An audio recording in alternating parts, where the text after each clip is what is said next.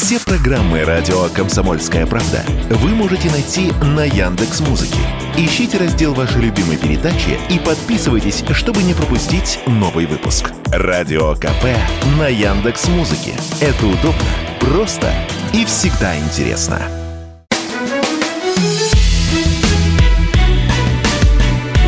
Бофт знает. Здравствуйте, друзья! В студии радио «Комсомольская правда» Иван Панкин и Георгий Бофт, известный российский журналист и политолог. И всем я сразу сходу рекомендую подписаться на его телеграм-канал «Бофт знает». Сделайте это непременно и прямо сейчас. Здравствуйте, Георгий Георгиевич. Здравствуйте. Рад вас видеть. Взаимно, абсолютно. Георгий Георгиевич, тут э, вот открыл я ваш телеграм-канал и пост свежий, один из э, последних. «Изгнание из рая. Новое прочтение». Проживающие в Латвии граждане России, которые не сдадут тест на знание государственного языка, необходимый для продления постоянного ВНЖ, и добровольно не покинут страну, могут быть принудительно доставлены на сухопутные пограничные пункты – в случаях, когда Россия их не примет у Латвии, будет право доставлять их другие государства. А вот Россия как-то должна на это отреагировать? Я думаю, что Россия их примет. Э, они являются, если они являются российскими гражданами, то у России не будет никаких оснований для того, чтобы их не принять. Вот, поэтому, но все равно это выглядит как достаточно унизительная процедура. Если себе представить, значит, как э, латышские пограничники будут пинками под зад выталкивать тех, кто не выучил латышский язык. Я, честно говоря, в современной истории такой массовой депортации э, по этническому принципу э, не припоминаю. Ну, я имею в виду после Второй мировой войны. Но я вас спросил, мы должны будем как-то отреагировать или нет, и как? Вот вопрос. Ну, а что тут реагировать? А, понимаете, мы уже... Не знаю, бомбардировками какими-нибудь, например. А, да, ну, перестаньте. Ладно, а, ладно. Вы если, либерал. Вы либерал. Если, если, если нам вернут, если нам вернут э, наших граждан, ну и хорошо. Вот. Другое дело, что а, некоторые, э, так сказать, россияне, которые там проживают в Латвии, они, наверное, не совсем лояльны российскому государству. Но я думаю, что эта проблема как-то может быть э, решена без лишней крови. А, вообще, конечно, а, ну, отношения с Латвией так уже скверные, там хуже некуда уже фактически, э, ну, там до формального разрыва дипотношений не дошло, но там представительство дипломатическое, оно снижено до фактически минимума необходимого для поддержания дипотношений. Вот, поэтому хуже уже не будет. Все санкции, которые можно было ввести, уже введены. Контрсанкции, которые можно было ввести, уже тоже введены. Ничего это к общей картине наших а, прискорбных отношений уже не добавит. Знаете, население Латвии какое? Циферку назовете так сходу? Ну, там около миллиона, по-моему. Ну, почти два, на самом деле миллион восемьсот. А русских в Латвии, тоже статистику смотрю, примерно 20%. Это немало. 20%? Да, это Но немало. Из них, из, них, из них очень многие знают, на самом деле, лат, латышский язык, поскольку э, довольно жесткая э, языковая политика проводилась э, Латвии фактически с самого начала образования, восстановления, вернее, государства. Поэтому многие были вынуждены учить латышский язык. И многие его знают. Из тех, кто не знает, это скорее новые, э, так сказать, репатрианты, которые приехали ну, относительно недавно, либо те, кто сначала там зацепился покупкой недвижимости, а потом попробовал к этой недвижимости переехать, получив вид на жительство. Но э, это немного не те русские, которые жили в Латвии вот после э, восстановления независимости. Поэтому я не думаю, что э, о сколь-либо значительном числе на самом деле русских, не знающих латышский язык, идет речь. Вот. Э, я спутал с Эстонией, там миллион человек, да, в Латвии побольше. Сейчас посмотрим население Эстонии, секундочку, в живом режиме. Эстонии. Так, смотрим. Нет, там миллион триста. Такие дела, миллион триста. Ну, поменьше, конечно. Но, тем не менее, то, что все это мелочи. Им бы объединиться, на самом деле, в одну страну. Потому что у меня возникает закономерный вопрос, почему они вообще называются странами, если честно. Ну, ну да почему? ладно. что, а что мало в мире малых стран, что ли? Достаточно много. Э, стран, да, таких как э, Прибалтийские, мало. идиотских совершенно. А, ладно, мы там а, Литву считаем еще так или иначе государством. У нее все-таки есть какая-никакая богатая история, но в том, что касается Латвии и Эстонии, ну, это, знаете, ну, такое. Ладно, я не знаю, я не знаю, как вы, я вполне их считаю государствами, ничего страшного в этом нет а, достаточно много на Земле государств, которые образовались э, относительно недавно. Вот. К тому же и у Латвии, и у Эстонии есть своя а, протогосударственная история, ну, такая не совсем самостоятельная, но как-то они там все-таки свою собственную а, национальную идентичность прослеживают достаточно далеко, хотя самостоятельных государств а, там появились только в 20 веке. Поэтому не надо зачем оскорблять малые народы. Кого? Пусть они, Оска... А, Прибалтику? Пусть они, не, не, не надо, надо оскорблять Прибалтику? Не надо, не, не надо уподобляться, понимаете? Не надо уподобляться, если они так себя ведут, вовсе не обязательно э, э, по отношению к ним так себя вести. Ну вот есть и есть они на карте, и ничего. Я еще думаю, что когда-нибудь в отдаленном будущем, но я точно до него не доживу, Э, Россия еще с ними помирится. Может быть, может быть, даже и вы не доживете. Это будет очень не скоро. А значит, не После будем об этом того, думать. Георгий Георгиевич, как-то раз вы мне сказали классную фразу, мы как раз обсуждали, а это было, кстати, не меньше полугода назад. И в конце разговора мы обсуждали прибалтийские страны и то, что они делают в нашем отношении. И вы сказали в финале классную вещь, которая мне тогда очень понравилась. Ничего, ничего, когда-нибудь дым развеется. Я думаю, я думаю, что и сейчас можно э, повторить, э, и э, нынешнее поколение и россиян, а, ну и а, латышей, к сожалению, тоже, я думаю, что не помирятся. Вот. И вот эта взаимная вражда, она будет длиться достаточно долго. Я вот говорю, что и, и россияне будут к ним так относиться соответствующим образом. Они, подогреваемые своими политиками, тоже будут относиться соответствующим образом. Я не думаю, что в обозримом будущем между нами будет мир и дружба.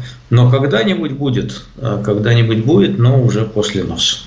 Так вы тогда имели в виду совсем другое, что мы в свое время, а оно наступит, это самое время, и мы им покажем Кузькину мать. Ну да ладно, мы увлеклись. Друзья, кстати, вот э, на канале Радио Комсомольская правда в Ютьюбе сейчас идет прямая видеотрансляция, там работает чат.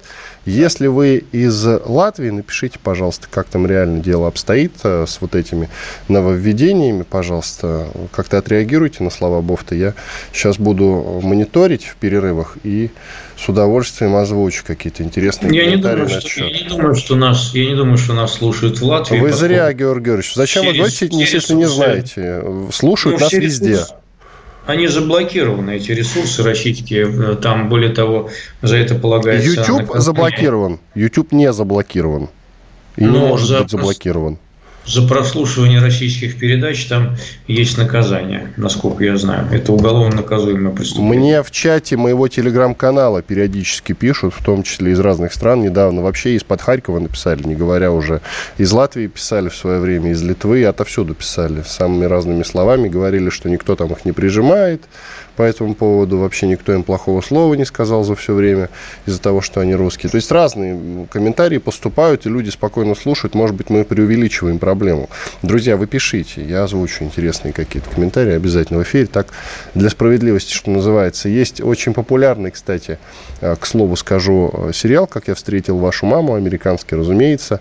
И там э, постоянная шутка, которая лейтмотивом звучит на протяжении э, всего сериала, а он довольно продолжительный, там порядка 10 сезонов, она звучит так относительно Канады. Почему вы страна?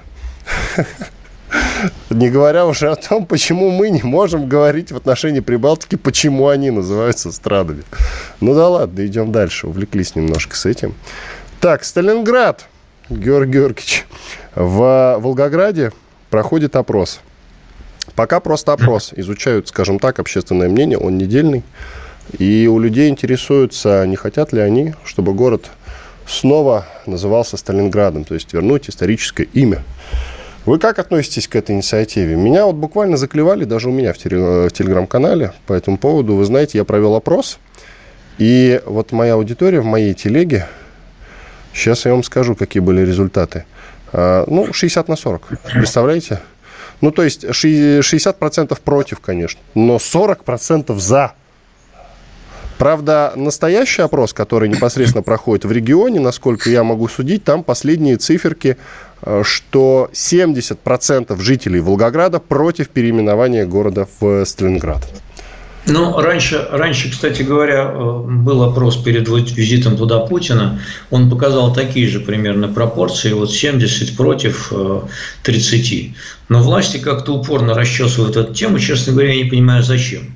Во-первых, я не понимаю, зачем все время идти вперед э, с головой повернутой назад и все время, значит, искать какие-то э, славные страницы в прошлом, вместо того, чтобы делать их в.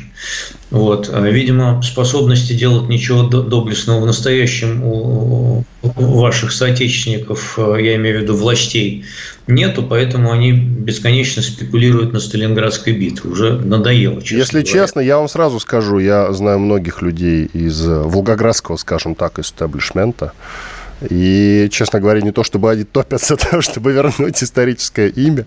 Это я совершенно серьезно. Сверху пришло. Георгий, сверху пришло.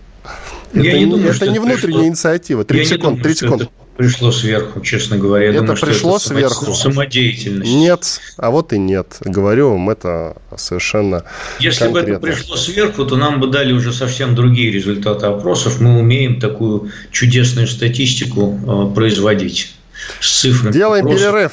Иван Панкин и Георгий Бофт, известный российский журналист и политолог. Через две минуты продолжим.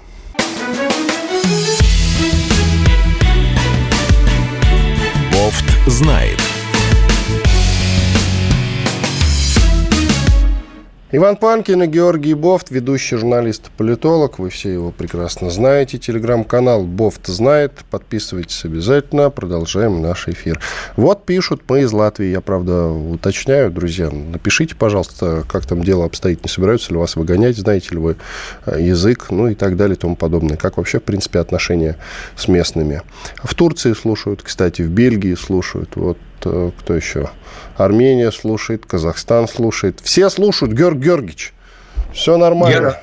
Ну, за прослушивание программ, вы говорите, там какие-то будут гонения. Нет, прекрасно они слушают, совершенно спокойно, никто их там не гоняет. А в принципе, да, официально все российские СМИ, конечно, заблокированы. Но YouTube-то они не блокируют. И в YouTube вы, простите, пожалуйста, можете смотреть все, что угодно. А вдруг вы смотрите для того, чтобы подумать, какие там идиоты в России живут? Ведь в спецслужбам там, если вас вызовут на допрос, можно ну, ответить... В YouTube много всяких, много всяких э, вещей, там идиотов всегда можно найти и не в России, и в других местах. Я вообще считаю, что идиоты нынче правят миром. Давай это говорили, да, в прошлом эфире. Продолжаем. Про Сталинград еще немножечко. Единственное, я все-таки уточню, Георгий Георгиевич, что инициатива еще раз, на самом деле, я вам потом в телеграм-канале напишу, почему я так уверен. Э, я не могу это озвучить, чтобы не поставлять людей, но знаю, что инициатива, э, что инициатива идет все-таки сверху. Просто вам для понимания. Вот и все. А почему же тогда, а почему же тогда результаты еще не подтасованы, если инициатива идет сверху? А у вас потому что все у либералов лишь бы подтасовать, понимаете? Вы всегда думаете о плохом. А на самом деле, видите, у нас настоящая демократия почву. А, да. Я все забываю. А вы не забывайте, Георгий Георгиевич, вы не забывайте, пожалуйста. Как вы считаете, додавят или нет? Я предсказывал в начале февраля, что все-таки додавят, и э, будет город в итоге называться Сталинград, если не сейчас, то лет через пять, там, через, может, там, ну, через какой-то период обязательно он снова станет Сталинградом. Ну, если, если продолжать вот эту вот политику бесконечной игры в реконструкции, то, наверное, додавят, да. Ну, наверное, да, Давид, да. Хорошо, ладно, идем дальше. Суд арестовал обвиненного в шпионаже американского журналиста из э, издания Wall Street Journal Эвана Гершковича. Пока он арестован до конца мая. Это любопытно, кстати, с учетом того, что это страшное обвинение в шпионаже.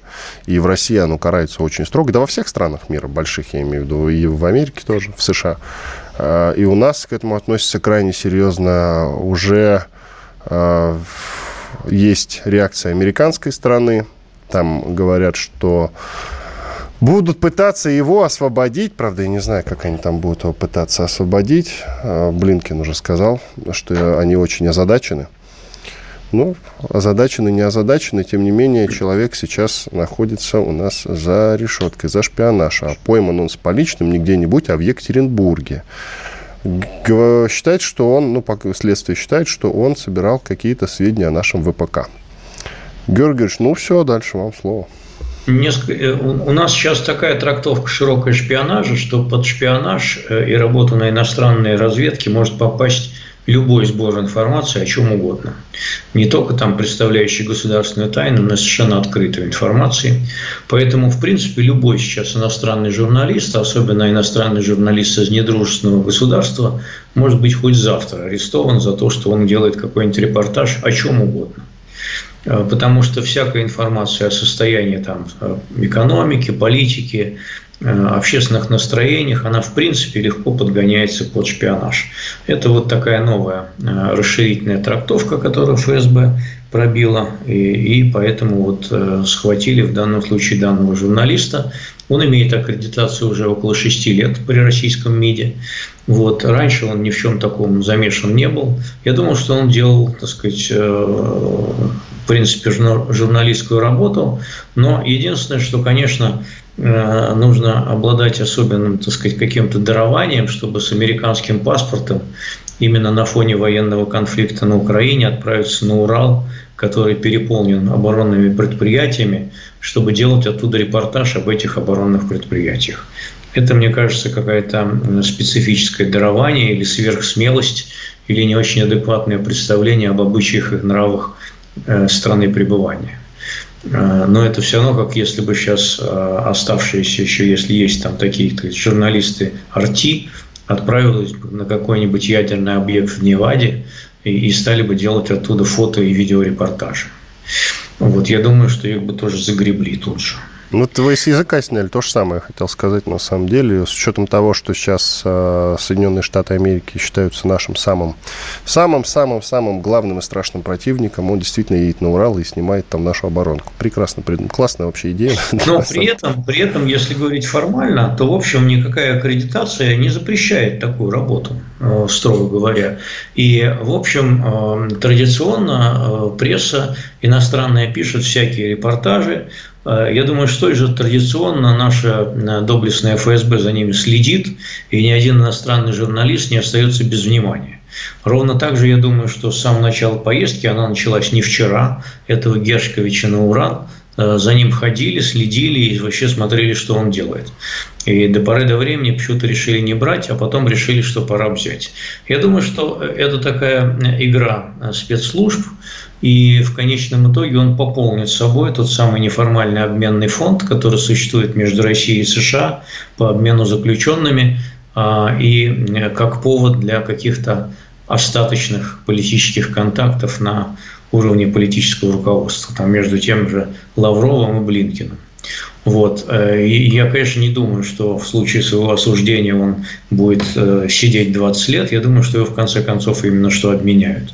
Вообще, случай ареста за шпионаж аккредитованного журналиста э, по-своему уникален. Я, честно говоря, не припоминаю ни одного такого случая в постсоветское время.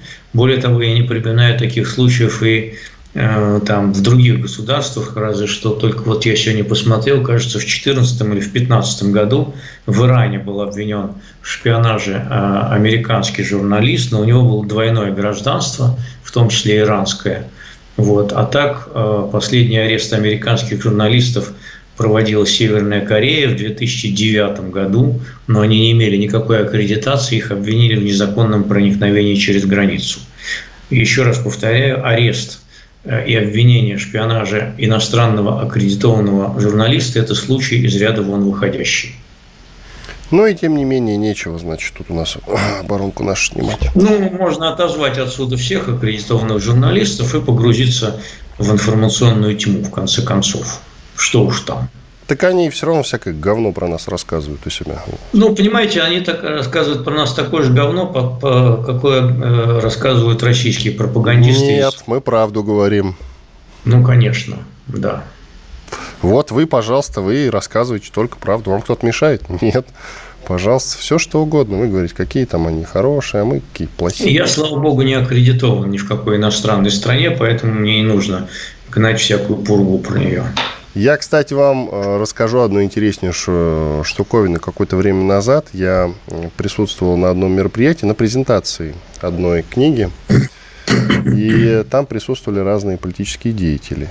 И, и насколько я знаю, насколько я знаю, просились аккредитоваться на это мероприятие зарубежные СМИ. По-моему, Нью-Йорк Таймс даже, ну, который здесь имеет офис. А, им, им, просто, им просто отказали, и все. Вот и пожалуйста. Да, может такое быть, конечно. Более того, я вам скажу, у ФСБ есть такая очень хорошая, кстати говоря, манера и форма, а, как упреждение а, преступления. То есть, э, узнав о том, они наверняка знали о том, что этот Гершкович отправляется на Урал, они могли просто к нему подойти тихонечко на улице, сказать, Гершкович, не надо туда ездить, ты поимеешь неприятности. И он бы, конечно, бы остался. Вот. Но они не стали этого делать, видимо, э, так сказать, планируя какой-то удобный случай для того, чтобы э, получить пополнение обменного фонда, я так предполагаю. А вы не берете в расчет, что он действительно мог собирать все-таки какие-то сведения? Секрет, ну, слушайте, вполне секретные. Понимаете, вот если даже мы с вами там отправимся делать репортаж э, об Урал-вагонзаводе, вот уже по факту такого как бы репортажа нас можно будет обвинить в том, что мы шпионим. Потому что мы... Нет, если мы на него приедем по приглашению, то с чего это вдруг? А если без приглашения? Ну, без приглашения я туда не поеду, не знаю, как вы. Ну, хорошо. Я даже Но... рядом ходить не буду, если честно. Не, понимаете, э, это хорошо. Это вы осознаете правила страны пребывания. А он не вполне отдавал себя отчет. Ну, значит, он идиот. Что можешь поделать? Но это же не значит, что он шпион.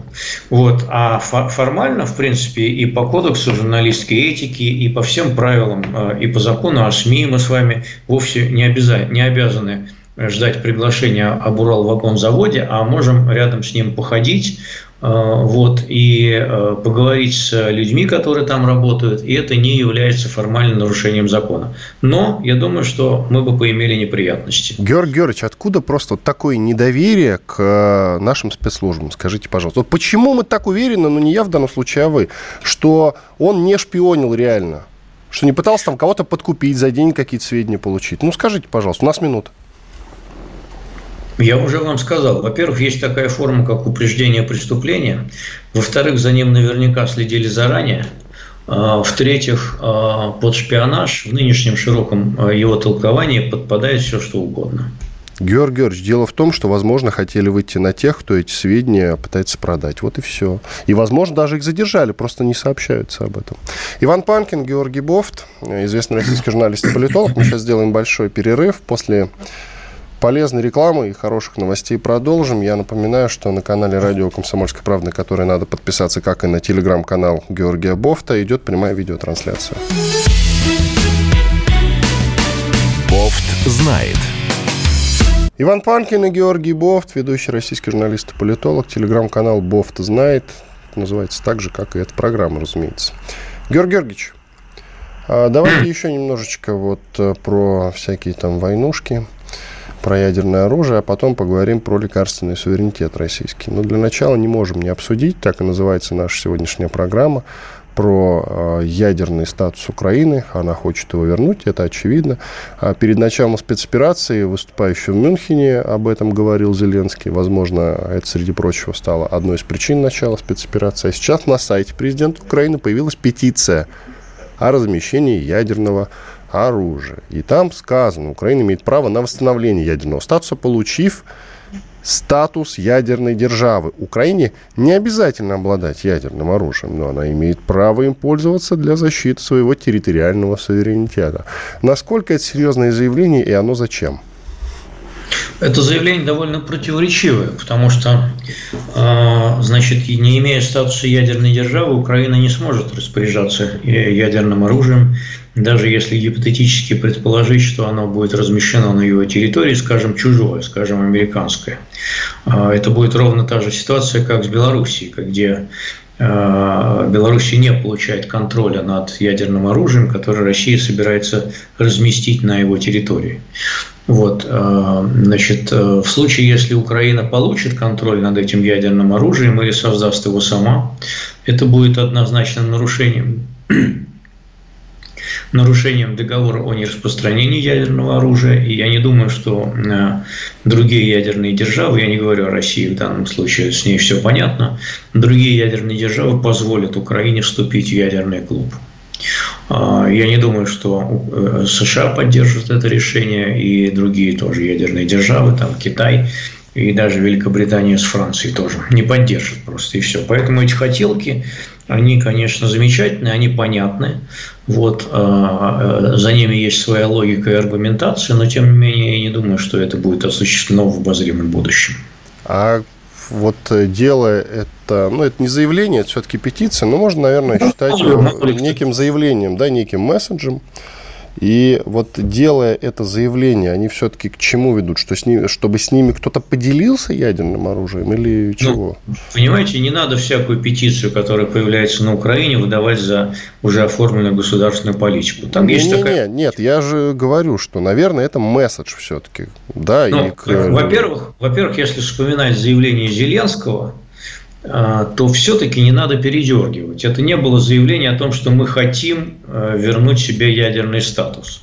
Это было заявление в духе того, как жаль, что мы в свое время утратили этот ядерный статус, иначе бы, э, так сказать, мы сейчас не были бы под угрозой нападения. Это совершенно другой контекст этого заявления совершенно другая тональность. А, поэтому в данном случае э, не надо передергивать его слова. Это было сказано именно в таком смысле. Так, секундочку. Я вот нашел, судя по всему, э, те новости по поводу Мюнхена в 22 году. Угу. Сейчас можно... Так, так, так. Сейчас вот дату проверю, только да, 20 февраля 2022 года. Владимир Зеленский выступил на прошедшей в конце минувшей недели в Мюнхене ежегодной конференции по безопасности. Наговорил много чего. Временами по старой привычке старался юморить. Итак, вот его цитата. «Я поручил Министерству иностранных дел созвать саммит стран-участниц Будапештского меморандума я, как президент э, и Украина, делаем это в последний раз. Если саммит не состоится или не предоставит Украине гарантии безопасности, то меморандум будет признан Киевом как недействительный. Вот заявление, вот цитата Киркиркича. Ну и что? Ну, Меморандум признан, опять же, давайте буквально трактовать слова. Давайте, пожалуйста. Меморандум, меморандум признан, если он, допустим, даже признан недействительным, то это не означает, что Украина завтра э, начнет создание ядерного оружия. А, поскольку вот признает недействительным, ну и все признает. И спасибо, как говорится, до свидания. Что дальше? Меморандум тот предусматривал, кстати говоря, еще не только вывод ядерного оружия из Украины, но и из Белоруссии и Казахстана. Вот. Э, в принципе, они в политических целях э, могут тоже признать его недействительным, что тоже не означает, что они делают шаг к ядерному статусу. Это политический шаг, жест символический, но тем не менее не более того.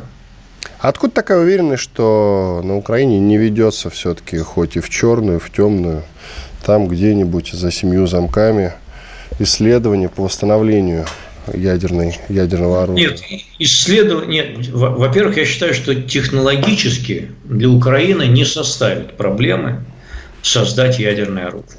Технологически как и для многих других стран. Это не является технологической проблемой для Германии, для Японии и для многих других государств. Однако есть политические препятствия на этом пути.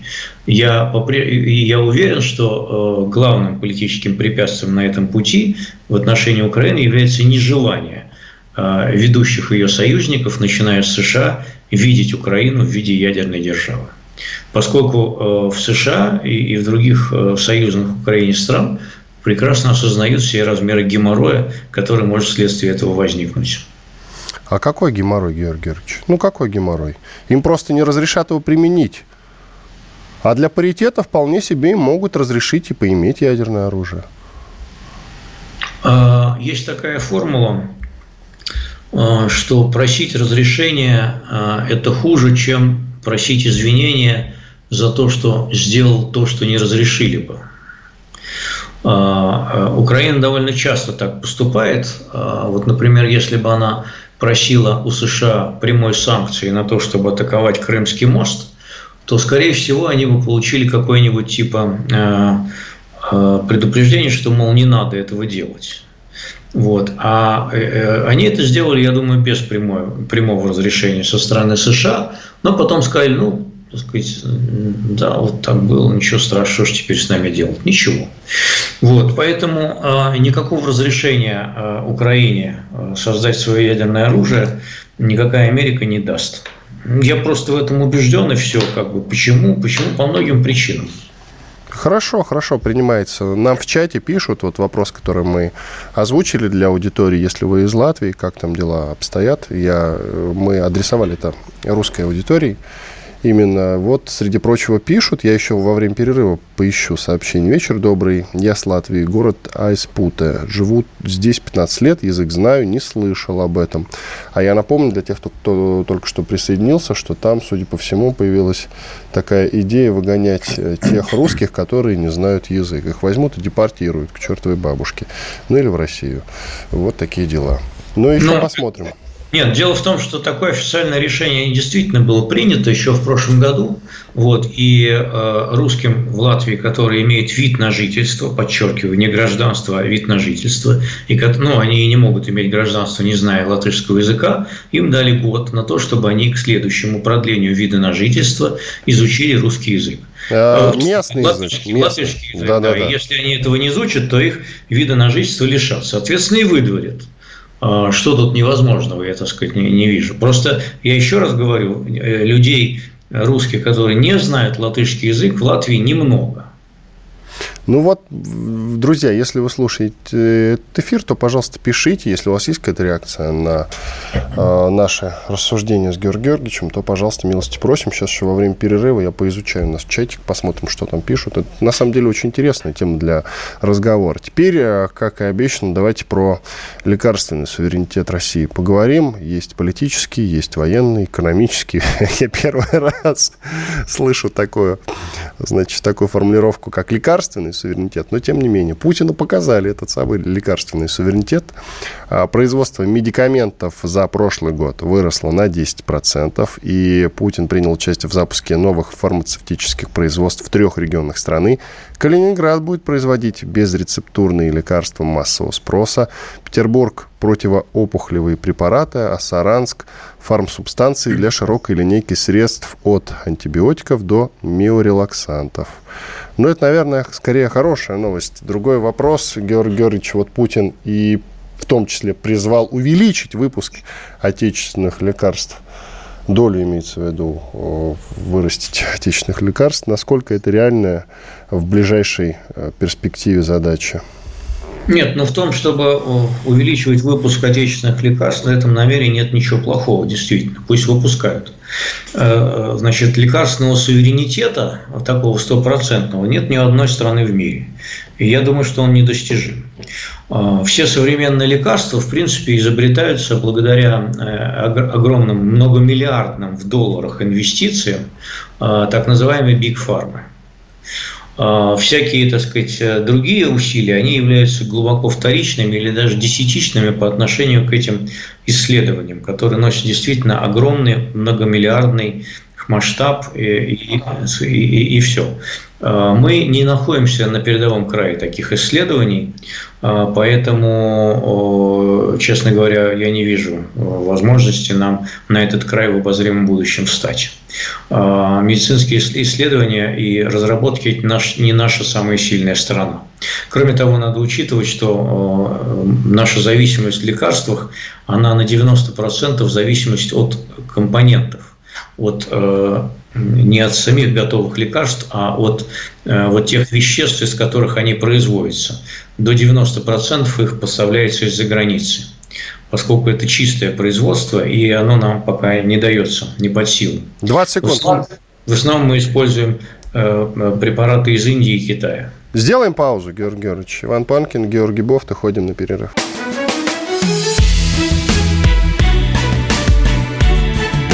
знает. Иван Панкин и Георгий Бофт. Мы продолжаем наш разговор. Георгий Георгиевич, я вот читаю чат на, в YouTube у нас, на канале Радио Комсомольская правда, и тут все те друзья, которые из Прибалтики в целом и из Латвии вот нам пишут, что не слышали вообще об этом про новость о том, что кого-то там собираются выдворять. Такие дела, Георгий Георгиевич. Может, вообще вброс ну, какой-нибудь? Э, если они не слышали, это замечательно, но все-таки такое решение было принято э, латвийскими властями еще в прошлом году о том, что русские, имеющие вид на жительство в Латвии на основании недвижимости или еще что-то, э, которые не сдадут экзамен по, русско, по латышскому языку в этом текущем году, им вид на жительство продлен не будет. Если они не слышали, я им это сообщаю. Это официальное решение латви, латвийских властей. Хорошо, ладно, идем дальше. Телеграм-канал Бог знает, друзья, подписывайтесь обязательно. И вот, опять-таки, открываю ваш телеграм-канал, Георгий Георгиевич, и вы тут сделали репост э, с канала про экономикс. Это этот канал делает Паш Пряников. Он же делает э, телеграм-канал «Толкователь». Подписывайтесь на оба.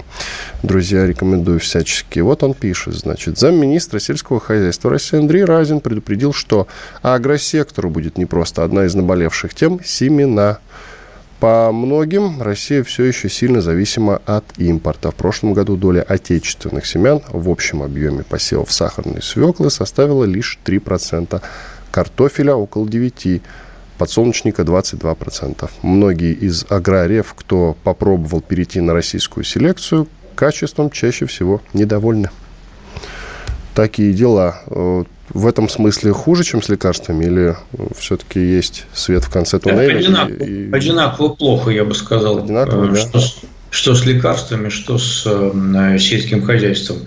Это продолжение разговора. Его несколько дней назад э, ну, продолжил в том числе министр э, Дмитрий Патрушев, который сказал, что надо отказываться от зависимости от зарубежного семенного фонда и переходить на свой.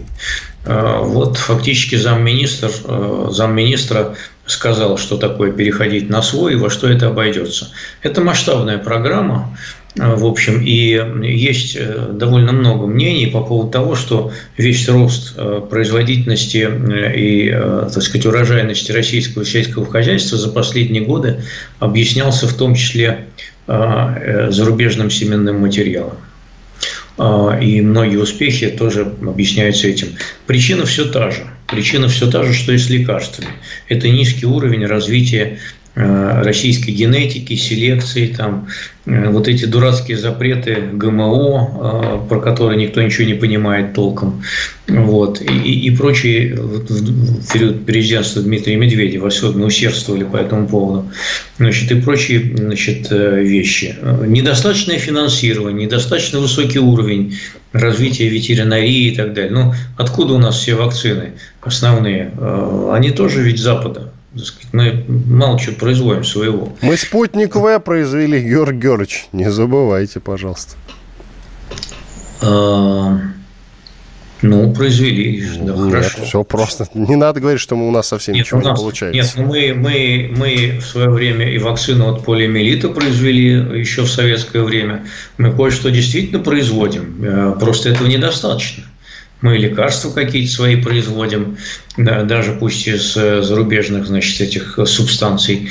Э, дело не в этом. Дело в том, что масштаб, объем финансирования, уровень развития науки, э, уровень развития селекции генетики, все это сказывается, понимаете. И, вот этот уровень, он недостаточно. Мы отстаем от в том числе от западных технологий в этой части, и сразу мы их не нагоним там, за один-два урожая.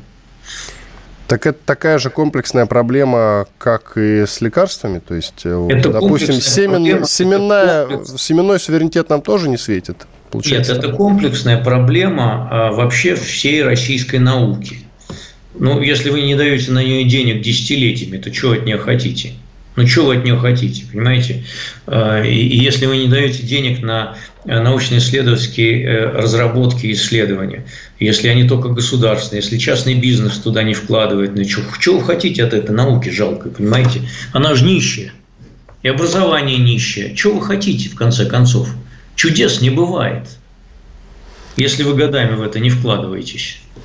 Хорошо, Георгий Георгиевич, а на что бы вы сейчас вот увеличили бюджет?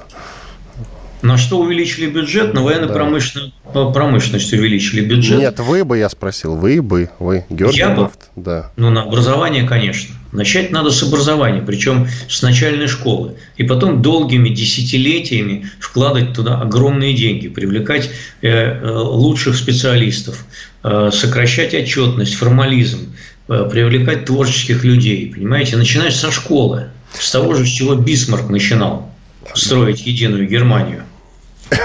Георгий, 150 лет назад. И извините, вот пожалуйста, это довольно общие слова. Я бы я сказал, конкретизировал. Я вам сказал, с чего я начал. Вы посмотрите в доле ВВП э, финансирования науки и образования.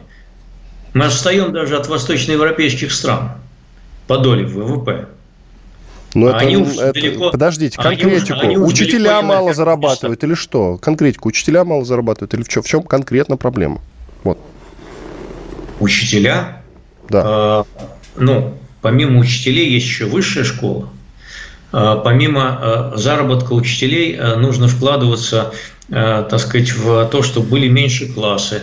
Нужно привлекать современных исследователей для того, чтобы создавать прогрессивную систему образования, освободить ее от какого-то бюрократического идиотизма, который там бесконечен. Эти учителя, даже если они много зарабатывают, они много зарабатывают, потому что они на двух ставках сидят или на полутора. При этом они загружены бесконечной хреновой всякой отчетностью, введение всех этих электронных журналов, всякого бреда, который туда навешивается э, Минпросом, значит, и э, просто им некогда расти над собой, понимаете?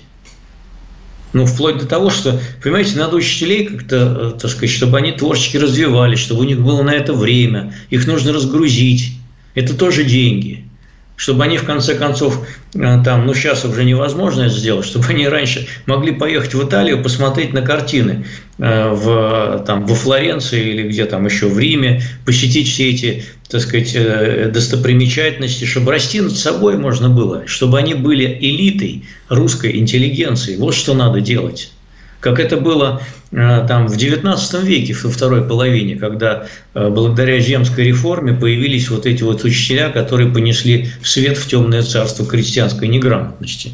Ровно то же должно происходить сейчас.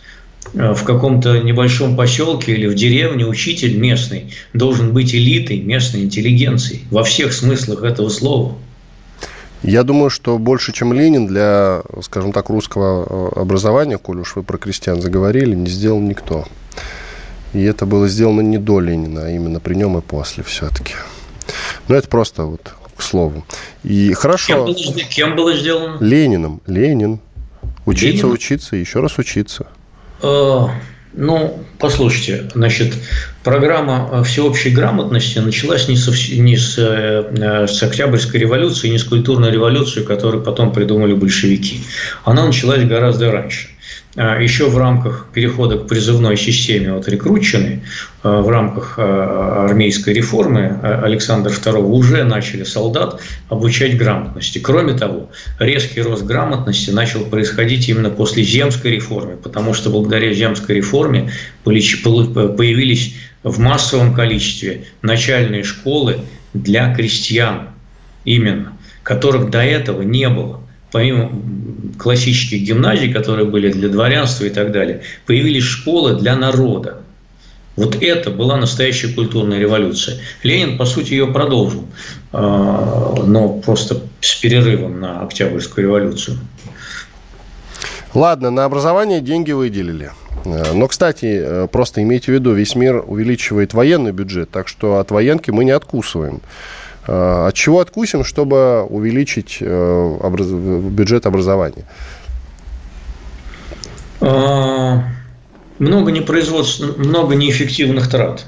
Надо повысить их эффективность а, и э, более активно привлекать частный капитал к финансированию каких-то проектов. Но для того, чтобы его привлекать, нужно сделать их именно привлекательными, то есть окупаемыми. Может быть, от каких-то мегапроектов стоит отказаться в пользу как раз вот образования и науки.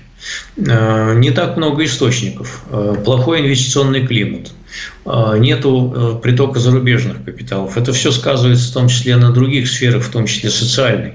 У нас сейчас мало вообще источников финансирования. Все это надо было делать раньше – начиная с нулевых годов, э, когда мы ну не в нулевых, а позже уже, в десятых годах, когда страна начала купаться в нефтяных доходах. Но эти нефтяные доходы были потрачены на что? На что ушли эти сотни миллиардов долларов?